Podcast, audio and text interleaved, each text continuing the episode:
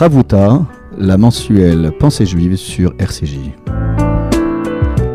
Bonjour chères auditrices et auditeurs de RCJ, très heureux de vous retrouver après cette période chargée en festivités, solennité de Tishri, avec la gravité euh, de Rosh Hashanah et Kippour et la joie, j'allais dire presque débridée, mais contrôlée euh, de Sukkot et de Simchat Torah. Nous voilà de retour pour euh, aborder l'année 5782 avec le début du livre de la Genèse, le livre de Bereshit, la création du monde adamique d'Adam et Ève. Bien évidemment, vous pouvez imaginer que la Terre n'est pas âgée de 5782 années et que les commentateurs rabbiniques évoquent bien évidemment les tentatives de création de mondes antérieurs à celui du monde d'Adam et Ève.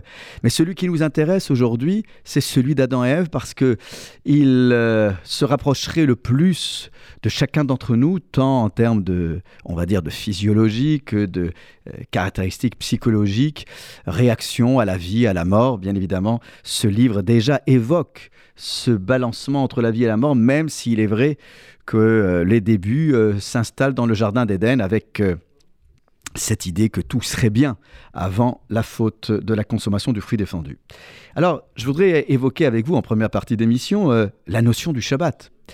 Parce que c'est vrai que le Shabbat, on l'associe toujours à l'un des dix commandements. Zachor et Yom Shabbat le. Souviens-toi du jour du Shabbat pour le sanctifier.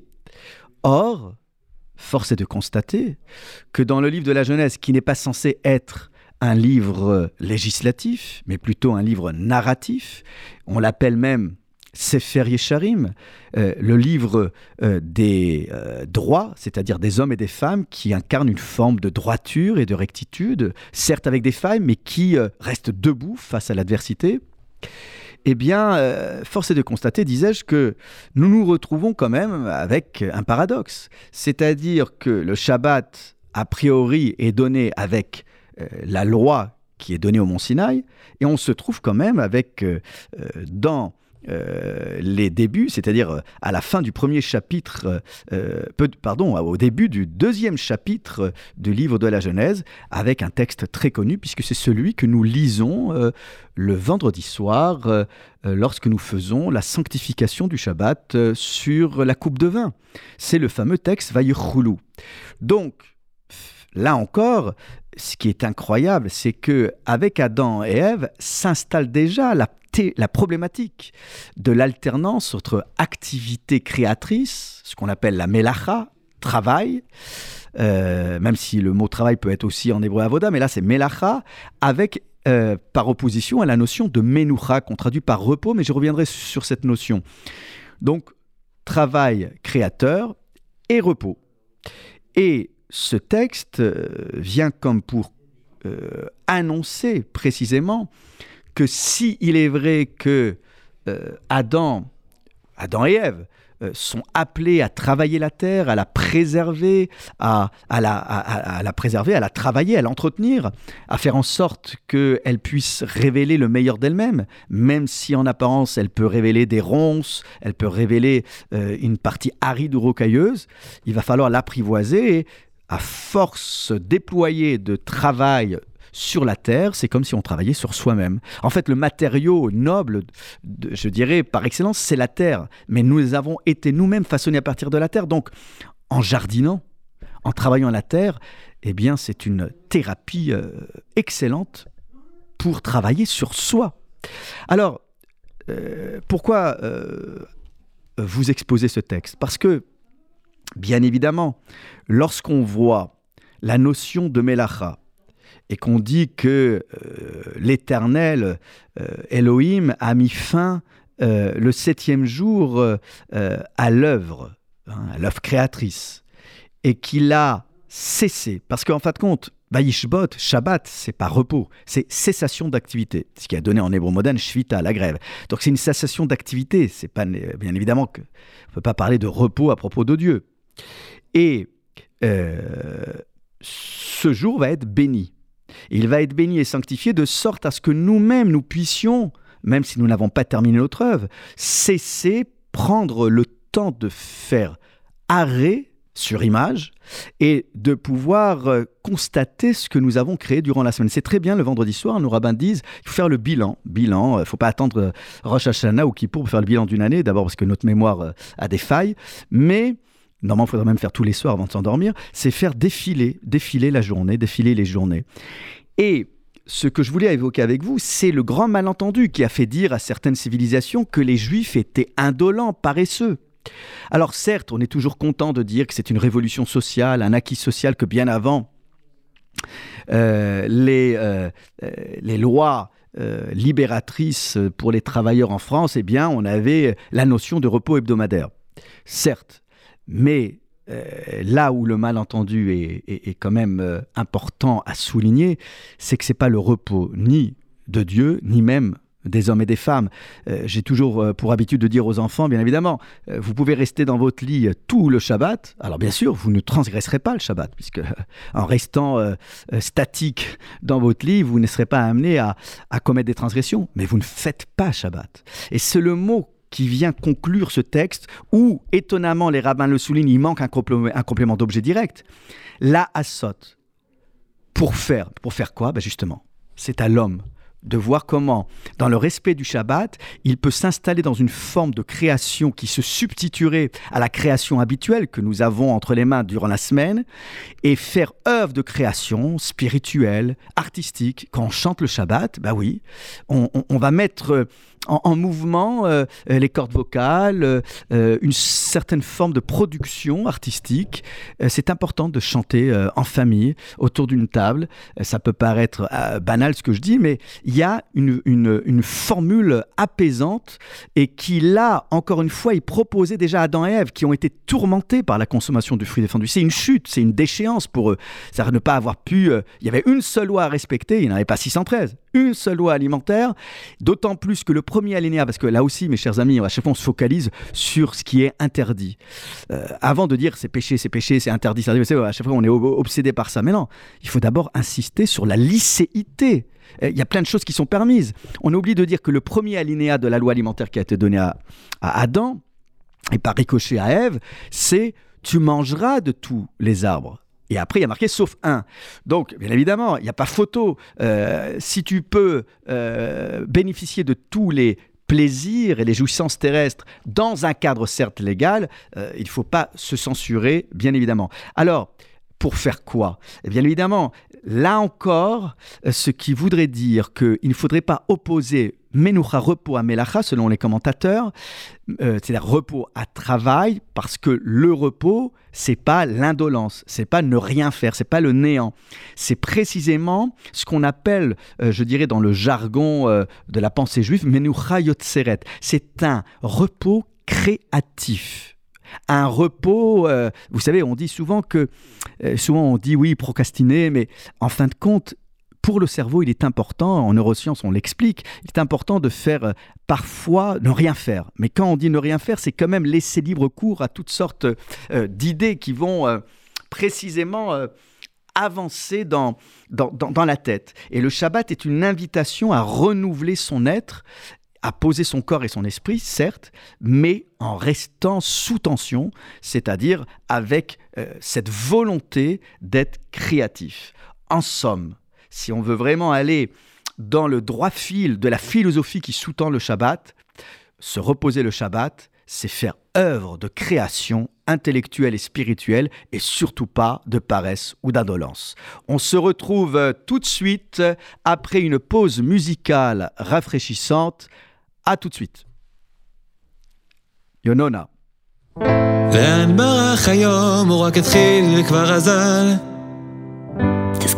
חיפשתי בכלל. הכל רועש לי בפנים ובחוץ, לא להפסיק לרוץ. ממה אתה לחוץ? כשכל דקה רודפת השנייה, הופכת אהבה למטלה, נוחתת שוב בלילה במיטה. לנוער קצת לפני הקרב הבא, האם אני בדרך למנוחה ולנחלה?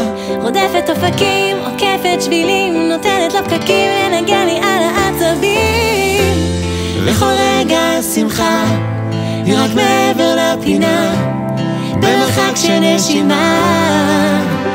אז איך זוכים לאריכות ימים, שכל רגע מכוון וממלא אותי בפנים, רוצה לפוץ בחיים, לאהוב את הימים, לראות טוב, טוב, רק טוב. עוצר ומרים מבט, רואים יותר כשהולכים לאט. וכמה זה פשוט פשוט להיות ולחוות ולהודות מפסיקה לעמוד מהצד,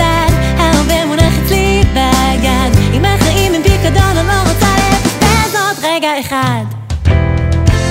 אני יודע, השמחה היא רק מעבר לפינה, במרחק של נשימה. אז איך זוכים לאריכות ימים, שכל רגע מכוון וממלא אותי בפנים, רוצה לפרוץ בחיים, לאהוב את הימים,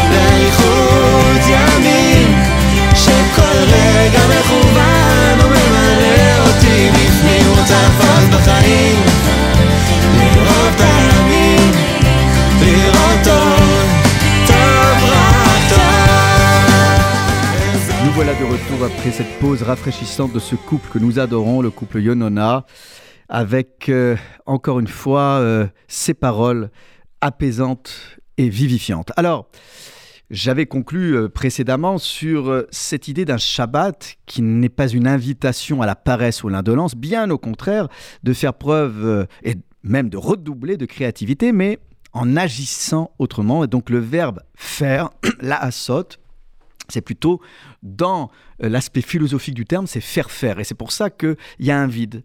Euh, quand vous faites le kiddush, maintenant, vous, vous, verrez bien que la asot, faire quoi? Ben, Voilà. Alors, bien évidemment, dans la traduction de la Bible du rabbinat, ils ont, ils n'ont pas pu, euh, ils ont euh, évoqué ça dans ces termes. Donc, euh, ils ont éludé, ils ont fait une traduction très littéraire.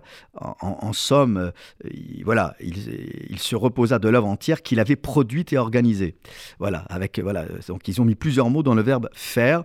Bien évidemment, en fin de compte, littéralement, c'est faire, puis trois petits points. Voilà. Donc, c'est une invitation à ce que la main humaine vienne parachever ce travail. Et on comprend mieux, du coup, euh, si je peux me, per- me permettre de, conclure euh, sur cette euh, thématique, de comprendre le commentaire de Rachi à propos de ce texte du Kiddush, qui dit Mais de Ma'aya Olam Chasser, de quoi manque le monde?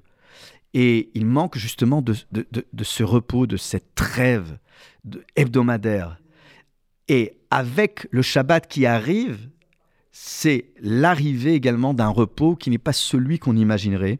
Et avec ce repos, eh bien, il y a finalisation de l'œuvre. C'est-à-dire que le repos qui semblerait être assimilé au néant, au vide, c'est le repos qui vient finaliser l'œuvre, euh, euh, l'œuvre de la création du monde. Donc c'est ça qui est intéressant, c'est que le, le- repos est donc créatif, comme je l'ai exprimé. Alors, revenons, si vous voulez bien, aussi sur cette faute, euh, la consommation du fait défendu. Euh, Bien évidemment, là encore, euh, on pourrait chercher le coupable, le serpent, la femme, l'homme. En tout cas, ce qui est sûr, c'est que quand Dieu interpelle l'homme pour essayer de restaurer un dialogue avec lui, l'homme, comme dit Rachi, est ingrat et, et il se défausse. Il dit Aïcha, c'est pas moi, c'est elle, c'est la femme. Ashana Tata, il m'a dit. En plus, c'est pas n'importe laquelle, c'est toi qui me l'as donné à mes côtés. Moi, j'avais rien demandé. Voilà, donc je peux me suffire de moi-même euh, et je peux, voilà, euh, en, somme, tout est de la faute de la femme. Voilà, bon, vous connaissez le topo, je vais pas revenir sur euh, cette capacité extraordinaire que nous avons, quand je dis que nous avons, l'humanité, peut-être peut-être particulièrement les hommes, toujours de, de, se défausser sur autrui et de ne pas assumer ses responsabilités. Bon, en fin de compte, Dieu savait très bien où était l'homme, et c'était pour, encore une fois, euh, essayer à Yeka de dire où es-tu, mais en fait, où en es-tu? Et il y a un, jeu de cache-cache assez étonnant qui amène euh, Adam et Ève à se retrouver subitement nus. Alors bien évidemment, là encore, on peut s'interroger sur euh, cette sensation de nudité. On l'explique souvent, oui, mais parce que maintenant ils connaissent le bien et le mal. Mais il y a une très belle explication dans le Talmud qui dit qu'en fait, euh, Adam et Ève se sentaient vivre. Vous savez, quand on fait une petite bêtise, on est dans le creux de la vague, on se sent mal à l'aise. Alors il ne faut pas enfoncer quelqu'un en le stigmatisant, en pointant du doigt. Encore une fois, euh, t'as fauté, t'as fauté. Il y a toujours cette tendance comme ça à pointer du doigt euh, et à stigmatiser. Non, il faut l'aider à se relever.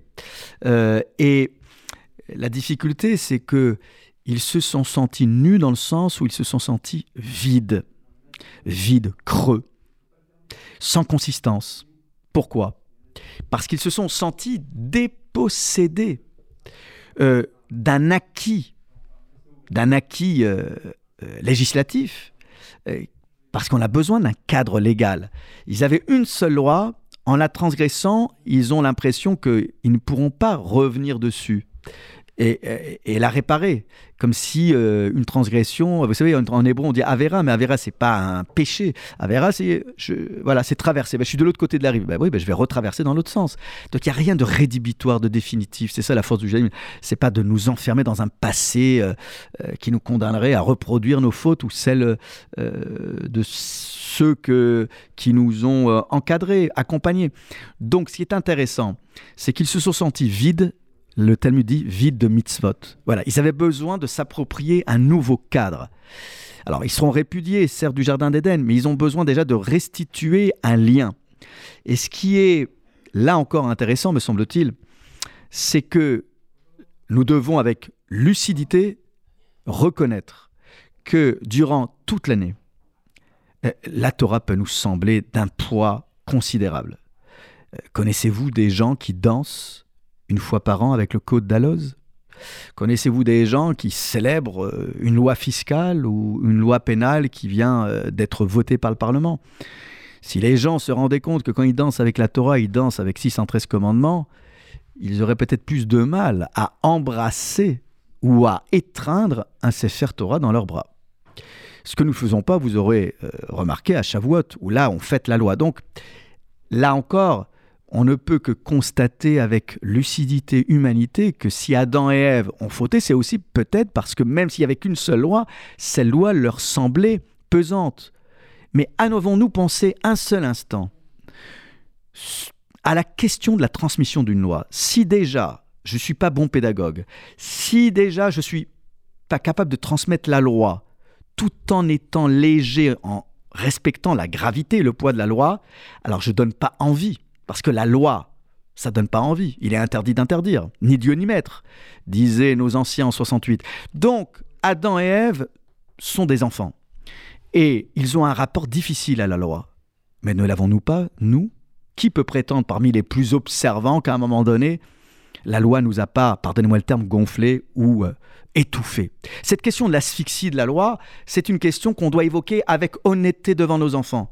Sinon, un jour, on reprendra en boomerang tous les rejets des uns et des autres à juste titre. Je me souviendrai toujours, quand j'ai commencé mes fonctions à la synagogue de la Place des Vosges, il y a un jeune homme que je connaissais pas, qui a pris rendez-vous avec moi et qui m'a ramené dans un sac tous les livres du Talmud Torah. Il dit, monsieur, je vous connais pas, mais comme vous êtes le nouveau rabbin, je voudrais vous dire que moi, j'ai jamais rien compris à ce qu'on m'a appris au Talmud Torah. Je vais vous dire que c'était une baffe dans la figure. Alors, je dirais grâce à Dieu, j'ai pu euh, garder un lien bien plus tardivement j'ai marié ce garçon et je viens d'accueillir son fils au Talmud Torah cette année. Donc euh, il va falloir qu'on répare tout ça. Et on est là pour ça. On est là pour ça et on n'est pas, on dit pas qu'on est meilleur que les autres, mais on, doit être plus vigilant. Et c'est ça qui est intéressant, c'est qu'à Simchat Torah, on s'est senti tellement léger qu'on rêverait euh, d'une Torah qui nous pèserait plus. Eh bien, Rabbi Norman de Bretzlev dit si vous avez été capable de rentrer dans la soukha, et de vous laisser envelopper des pieds à la tête. C'est quand même énorme. C'est la seule mitzvah, la seule loi qui euh, vous enveloppe des pieds à la tête. Donc ça pourrait nous sembler lourd. Et pourtant, la soukha nous a semblé légère, accueillante, fleurie. Eh bien, c'est porté par cette soukha qu'en sortant, nous pourrions et nous pouvions porter la Torah sans en ressentir le poids qui parfois euh, nous étouffe. Eh bien, mes chers amis, dans cette atmosphère de confiance retrouvée, je l'espère pour chacun d'entre vous, de retrouvailles avec la synagogue, dans un protocole sanitaire certes vigilant, mais qui nous permet de nous retrouver en toute sérénité et sécurité sanitaire, eh bien, je forme le vœu que les mitzvot vous accompagnent dans la légèreté, dans la joie, que la Torah ne vous semble pas désuète, archaïque, et que celles et ceux qui vous enseignent comment observer la Torah puissent le faire dans les meilleures conditions. Je pense aux rabbins, euh, aux hommes et femmes qui enseignent dans les écoles juives, dans les tamis des Torah ou dans les familles. Nous sommes tous des éducateurs potentiels. Et bien que pour cette nouvelle année, cette Torah, Bereshit, soit dans le commencement, c'est-à-dire dans le renouvellement, parce que nous sommes Réchit, nous sommes les prémices de la récolte divine, nous sommes la prunelle euh, du Créateur, donc montrons que nous sommes capables de nous réinventer, de nous renouveler. Eh bien, encore une fois, on peut se souhaiter encore Shana Tova, puisque Tishri est encore là jusqu'à Rosh Chodesh qui interviendra cette semaine, en milieu de semaine. Je vous souhaite euh, une bonne et heureuse année 5782 et que nous puissions nous retrouver très vite.